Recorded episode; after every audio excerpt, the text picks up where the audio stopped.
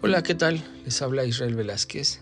Quiero compartir un versículo que está en Lucas 22, 19. Dice, y tomó el pan y dio gracias y lo partió y les dio diciendo, esto es mi cuerpo que por ustedes es entregado. Haced esto en memoria de mí. Bueno, pues este versículo es un versículo que Dios nos muestra para recordar que hubo un sacrificio. Este sacrificio lo tenemos que hacer memorable en nuestra vida. Tenemos que estarlo practicando diario, si usted así lo desea. Este es un acto vital para nuestra vida espiritual. Pero bueno, cuando participamos en esta comunión, en este pacto, nosotros tenemos que recordar que Cristo hizo un sacrificio por nuestros pecados, por nuestra vida.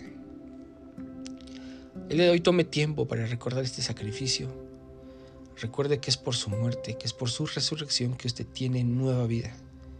Que nunca, nunca se olvide Cristo le ama. Su futuro ha sido cambiado para siempre.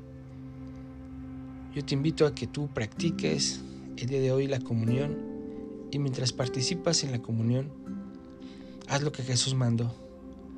Recuérdalo conforme su palabra. Recuerda que este es un acto sagrado y santo. Que tú puedas orar y decirle a Dios, mientras yo participo de este pacto, yo participo de esta mesa, mi mente sea renovada, mis ojos sean abiertos, mi sangre sea transformada, mi vida sea cubierta, para que podamos nosotros poder hablar cuando mencionamos la sangre de Cristo, esa palabra tenga vida. Y no solamente sea una práctica mental, sino sea una práctica espiritual y literal. Yo te bendigo y te mando un abrazo. Día conmigo, soy Árboles de Justicia. Y recuerda que somos lo que México está esperando. Bendiciones.